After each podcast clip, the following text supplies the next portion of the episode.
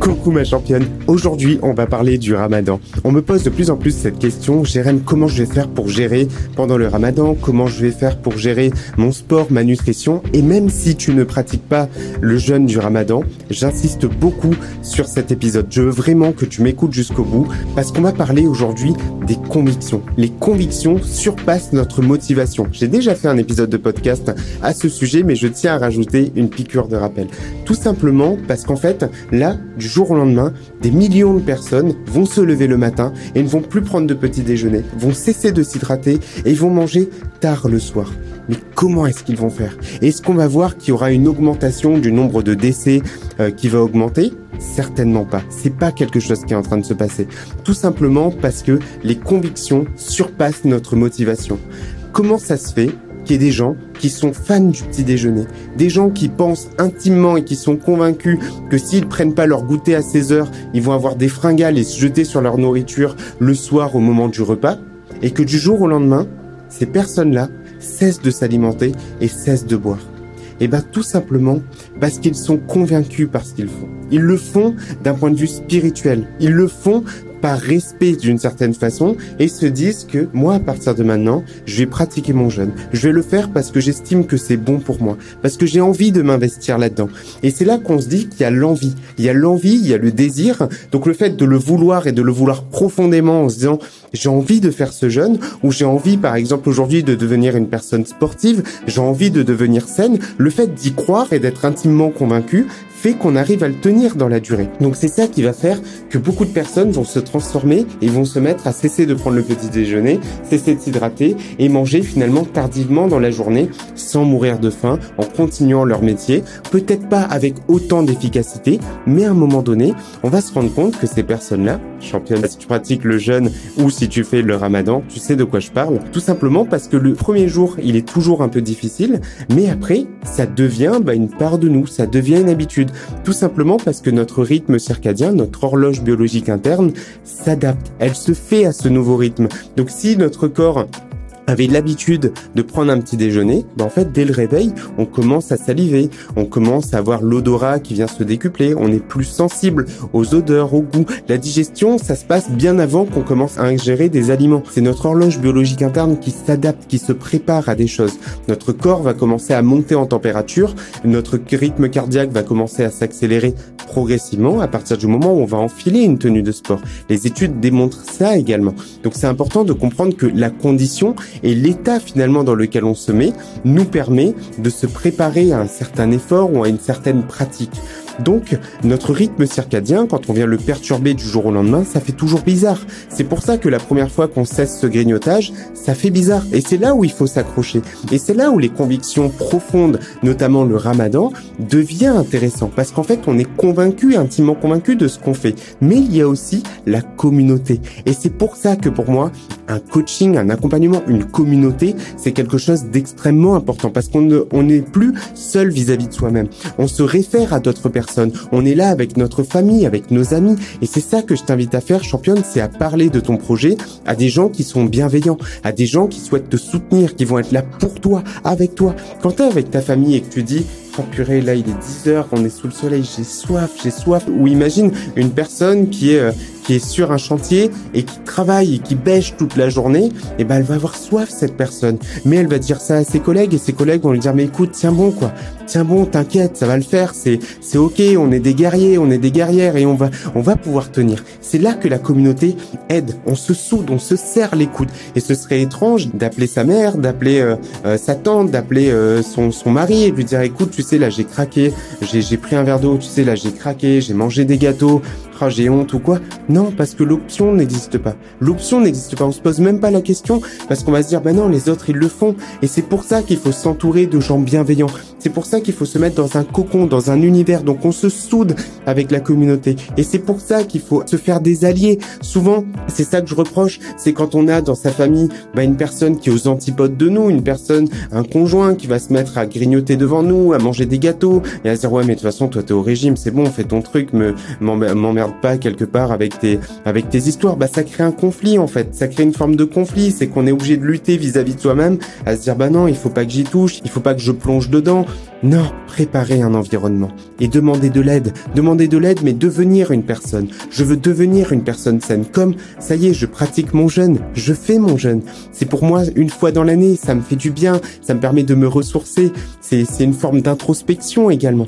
Et donc cette transformation physique, c'est aussi un apprentissage sur soi. Ça demande de sortir de sa zone de confort quand on se met à s'alimenter plus sainement, quand on se met à faire des choix différents, quand on se met finalement à faire taire ces démons, ces petites voix qui nous disent mais allez grignote, t'es sûr que t'as pas envie de te resservir? Non mais vas-y, tombe dans le paquet de chocolat. Non mais tu sais l'apéro c'est bien et pourquoi pas finir cette bouteille de vin? Pourquoi pas l'ingurgiter? On a tous nos vices et nos péchés. C'est comme l'arrêt de la cigarette. Quand un matin tu te réveilles et que t'es intimement convaincu que quelque chose va changer dans ta vie, une fois de plus, on retourne au ramadan. Le matin, il y a des gens qui vont se lever et qui vont dire, ok, bah ça y est, c'est la période de jeûne et ils sont pas là en train de se dire, oh là là, ça va être trop dur ou quoi. Non, il y a une forme d'excitation, c'est on va le faire pour se faire du bien. Et c'est pareil avec l'alimentation. Donc là, on se lève le matin, on se dit, allez, on va se faire du bien. Pour en revenir finalement à comment s'alimenter dans cette période, eh ben c'est simple, on va s'alimenter avec des aliments entiers, non transformés, de haute qualité, des aliments qui sont nourrissants, qui sont énergisants, qui sont riches en eau. Quand on regarde les produits qui se trouvent au autour de nous, les produits bruts, comme par exemple les fruits et les légumes, ces aliments-là sont gorgés d'eau, ils sont riches en eau. Quand on prend de la salade, qu'on la laisse au fond du saladier, bah à un moment donné, on peut verser un petit peu d'eau. C'est normal parce que l'hydratation passe également par l'alimentation. C'est d'ailleurs pour ça que quand on ne s'est pas hydraté pendant un moment, on se dit waouh là j'ai une fringale, j'ai faim, ouais, je commence à avoir la tête qui tourne, il faut absolument que je mange quelque chose. Non, c'est un biais cognitif. Oui, on a cette envie de manger parce que le corps sait qu'il va pouvoir récupérer de l'eau avec avec l'alimentation Sauf que le problème qu'on a aujourd'hui, c'est qu'on vit dans un monde moderne où on se retrouve avec des aliments transformés. On se retrouve avec des aliments qui sont tout petits et qui explosent en termes de calories et qui contiennent peu d'eau, comme par exemple des Ferrero. Donc quand on a une fringale et qu'on se dit qu'on manque d'énergie, ben là on va se dire ah ouais j'ai besoin de sucre en fait. C'est pas du tout qu'on a besoin de sucre, c'est surtout qu'on a besoin de s'hydrater. Donc juste avoir une bouteille d'eau à côté de soi, ça permet de s'hydrater et ça augmente nos niveaux d'énergie. Donc quand on va pratiquer le ramadan et qu'on ne va pas s'hydrater pendant un certain temps, les premières sensations qu'on va avoir, c'est la bouche qui va devenir pâteuse et on va commencer à avoir un petit peu mal à la tête. Donc, pour rompre le jeûne, en général, on rompt le jeûne avec euh, des dates et avec un verre de lait. Donc c'est une très bonne façon de faire. Bon, les dates, c'est ça contient pas d'eau, sauf si c'est une date fraîche évidemment, mais si c'est une date confite, euh, bah, les déshydrater, donc il y a plus d'eau, il y a que le sucre. C'est quelque chose de très calorique, donc faire attention aussi à ça. Mais on peut en manger une, deux, faire juste très attention parce que c'est vraiment très très calorique comme chose. Un verre de lait, ça permet de s'hydrater. Mais après, pour le repas, c'est là où bien souvent, quand je vais dans les supermarchés pendant la période du Ramadan, je vois qu'il y a énormément de boissons extrêmement sucrées. Il y a plein de produits extrêmement transformés qui sont qui sont vraiment très très riches en sucre en fait pendant cette période parce qu'on pense à tort qu'on manque de sucre pendant cette période. Et c'est pas qu'on manque de sucre, c'est qu'on manque surtout d'hydratation. On peut vivre beaucoup plus longtemps sans manger que sans boire. Sans boire, ça devient très vite très compliqué. La déshydratation, on a plus de risque de mourir déshydraté que de risque de mourir euh, sans s'alimenter.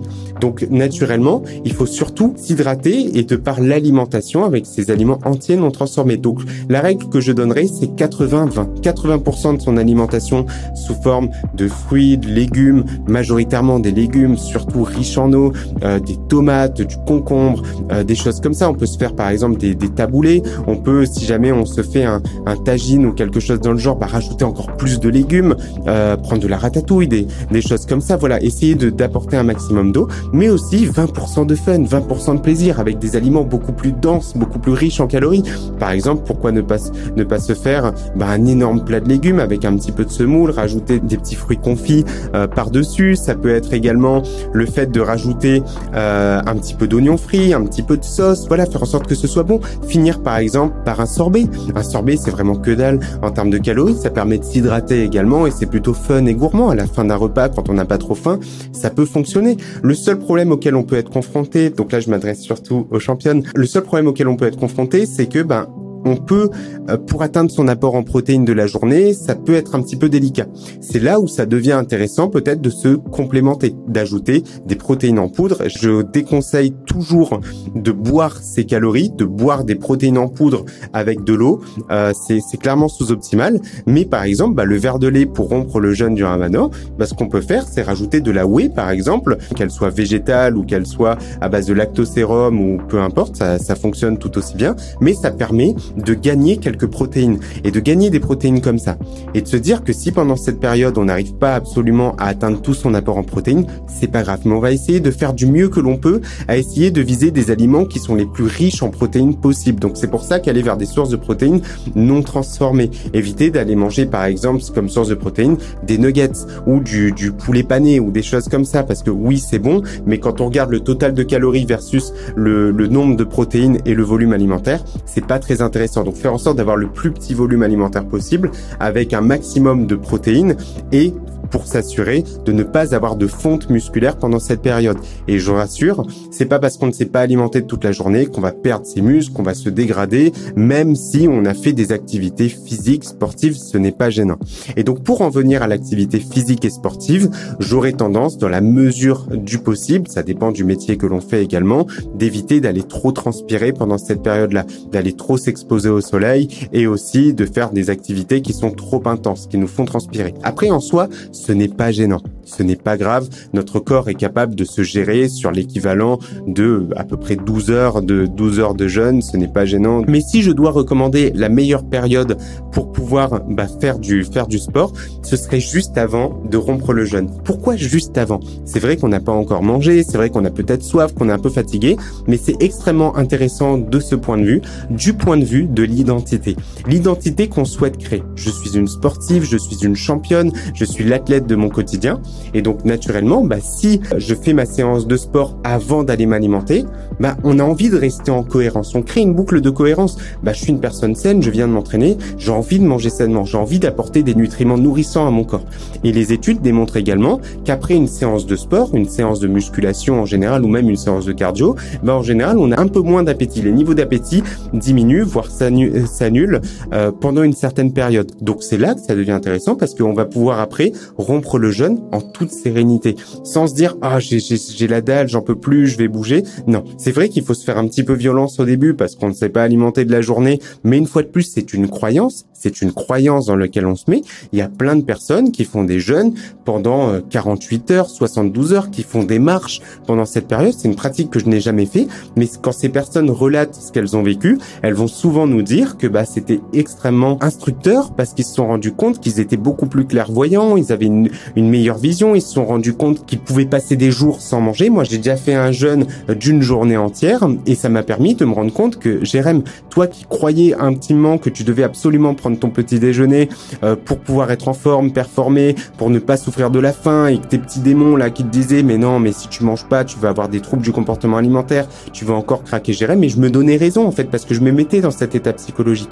Donc si tu te mets dans un état psychologique où tu y vas pour te faire du bien, bah ça devient intéressant de te dire ok bah je vais faire mon sport ça va super bien se passer je vais me coûter si je performe pas tout à fait ce n'est pas grave. C'est normal que tu puisses peut-être pas performer autant que tu le peux ça va dépendre de ton niveau d'entraînement. Si tu pratiques déjà de la musculation depuis un certain temps bah naturellement tu vas moins performer. Si tu débutes ce qui est bien c'est que tu vas quand même pouvoir performer parce que ton corps va pouvoir très vite s'adapter malgré tout.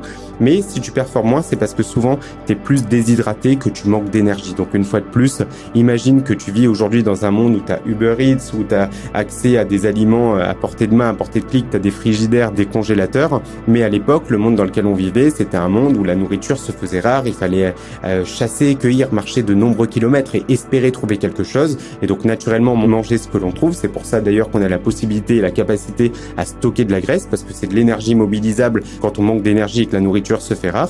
Mais pour le coup, bah on pouvait chasser, cueillir et marcher des kilomètres sans mourir de faim. Donc on ne va pas mourir de faim et tout va bien se passer même si on ne sait pas alimenter. On va faire en sorte de bien hydrater son corps, de lui apporter des aliments qui sont nourrissants, qui nous permettent de récupérer, s'entraîner et chercher à progresser et ne pas s'ancrer des croyances qui nous poussent à nous dire bah non, on n'y arrive pas. Et le lendemain, quoi faire? Reprendre ses habitudes. J'aurais tendance à déconseiller dans la mesure du possible de se lever le matin très tôt pour pouvoir s'alimenter, puis redormir ou ne plus dormir et aller vaquer à ses occupations. Euh, tout simplement parce que le manque de sommeil augmente nos niveaux d'appétit. Le manque de sommeil fait qu'on a moins de capacité euh, cognitive, on est moins performant dans ce qu'on fait et finalement on va vivre une forme de fatigue chronique. Et si on est fatigué, bah, notre pouvoir décisionnel est amoindri, c'est-à-dire notre capacité à prendre des décisions rationnelles. Bah, si dès le matin on se lève, on est épuisé, on aura du mal à se dire ok bah là je vais faire un choix euh, cohérent vis-à-vis de mon alimentation, vis-à-vis de, de, de mes valeurs, de mon identité et on va lutter contre soi-même pendant de nombreux mois. Optimiser son sommeil, c'est très intéressant. Faire en sorte de manger pendant toute la, toute la soirée, voilà. Et euh, le lendemain, bah, reprendre ses habitudes en se disant, bah voilà, c'est, je vais manger ce soir et ça va très bien se passer.